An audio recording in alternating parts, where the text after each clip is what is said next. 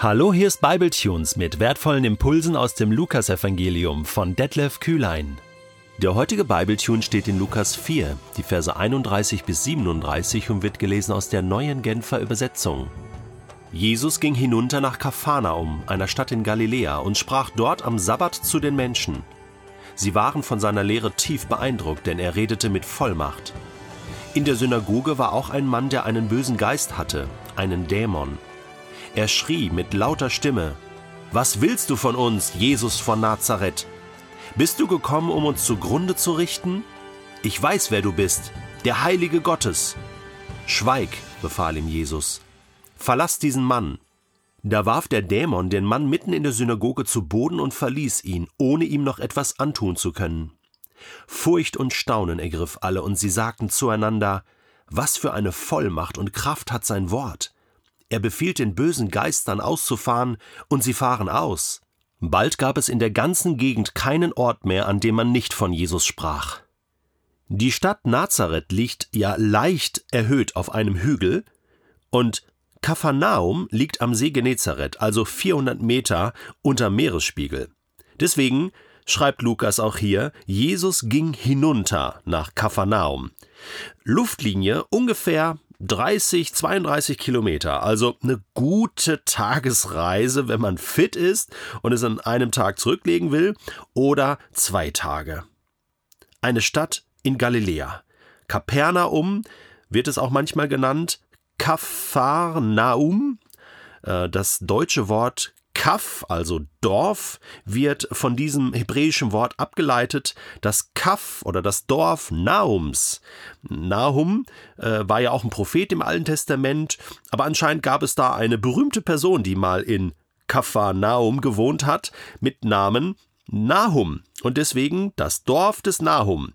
Das ist Kapharnaum am See Genezareth und das wird für Jesus nun in der nächsten Zeit der Hauptwohnsitz werden, denn er wohnte bei der Schwiegermutter von Petrus. Petrus kam aus der Nähe, ich glaube aus Bethsaida, wenn ich mich richtig erinnere, und muss wohl eine Frau gehabt haben und deswegen auch eine Schwiegermutter. Und Jesus wohnte dort. Man kann das übrigens heute besichtigen und man ist sich ziemlich sicher, dass das, was man dort im heutigen Kapharnaum am See Genezareth gefunden hat an Ausgrabung, ein, ein, ein, eine Wohnung, die man ausgegraben hat, äh, dass dort ähm, Spuren sind, die darauf hinweisen, dass dort wirklich das Haus der Schwiegermutter des Petrus war und Jesus dort gewohnt hat.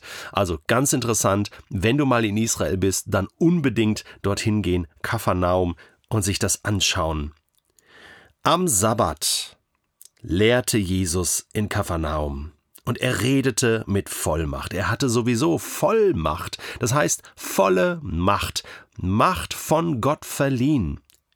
Mit Worten und mit Taten. Und das, was er in Nazareth nicht gemacht hat, nämlich ein Wunder vor den Augen der Menschen, das macht er mit einer Selbstverständlichkeit, weil Gott ihn dazu gesandt hat, in Kapharnaum.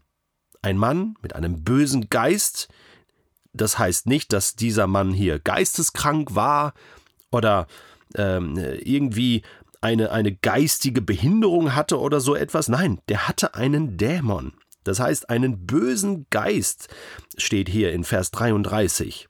Es gibt die guten Geister, es gibt den Heiligen Geist und es gibt Engel, aber es gibt auch Dämonen. Und das sind sozusagen Engel oder ja Mitstreiter des Feindes, Dämonen.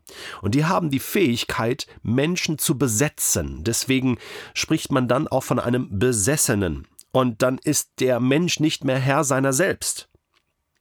Jetzt schreit dieser Mann mit lauter Stimme. Und natürlich schreit hier, es heißt, er schrie. Ja, wer schreit jetzt hier?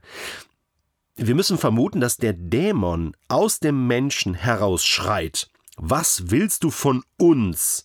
Jesus von Nazareth, interessant. Was willst du von uns? Also von mir und meinem, meinem Mitmenschen, den ich hier äh, besetzt habe. Ja, was willst du von uns? Oder auch die Annahme, dass es mehrere Dämonen sind oder dass dieser Dämon sich als äh, Teil einer Gruppe versteht. Aber interessant, er kennt Jesus mit Namen. Er weiß, das ist hier Jeshua. Der Feind kennt Gott, der Feind kennt Jesus. Bist du gekommen, um uns zugrunde zu richten? Er weiß auch, was Jesus tun wird. Er weiß auch, welche Macht Jesus hat. Das wissen die. Äh, Jakobus äh, schreibt mal, da geht es um das Thema Glauben, äh, und da schreibt er mal so eher ein bisschen ironisch, äh, die Dämonen glauben auch und zittern vor Gott. Also die Dämonen wissen um die Realität der Macht Gottes. Der Dämon sagt, ich weiß, wer du bist, der Heilige Gottes. Und Jesus sagt nur zwei Sätze. Zunächst nur ein Wort, einfach nur Schweig. Und dann sagt er, verlass diesen Mann. Das ist alles. Also das ganze Thema der Dämonenaustreibung wird meines Erachtens manchmal ziemlich hoch gehängt. Ich habe mich mit vielen Menschen schon aus, ausgetauscht und ganz erfahrene Menschen sagen, hey, äh, in der Autorität von Jesus, in der Autorität von Jesus muss jeder Dämon gehen. Und das muss kein Riesenbrimborium sein, kein Riesentheater, sondern Gott spricht und es geschieht. Er sagt ein Wort und es passiert. Schweig, verlass diesen Mann. Und es passierte. Da warf der Dämon den Mann mitten in der Synagoge zu Boden und verließ ihn, ohne ihm noch etwas antun zu können. Das ist die Macht Gottes. Egal, was dich gefangen hält, egal was dich besitzt, das müssen nicht Dämonen sein. Es können auch manchmal Ketten sein, Fesseln sein. Etwas, was dich belastet, was dich zurückzieht. Gottes Macht, die Vollmacht von Jesus ist größer. Und wenn du jetzt gerade spürst, und ich mache das ganz bewusst an dieser Stelle, da ist etwas in meinem Leben, das hält mich fest, das schmeißt mich hin und her, das begrenzt mich, das zieht mich runter. Dann such dir doch einen guten Freund, eine gute Freundin oder einen Pastor, Pfarrer, einen geistlichen Mitarbeiter, einen Seelsorger und lass für dich beten in diese Autorität von Jesus. Es reichen zwei, drei Sätze, ein kurzes Gebet dass was auch immer dich gefangen hält, nun schweigen muss, gebrochen wird und dich verlassen muss. So verstehe ich die Bibel, dass das, was hier passiert, Realität ist, auch heute noch, denn wir glauben an den gleichen Gott, mit der gleichen Macht und Vollmacht, die er verleiht, und im Namen von Jesus ist das möglich. Furcht und Erstaunen ergriff alle. Und sie sagten zueinander, was ist das für eine Vollmacht? Was ist das für eine Kraft? Welche Kraft hat sein Wort? Ja, genau.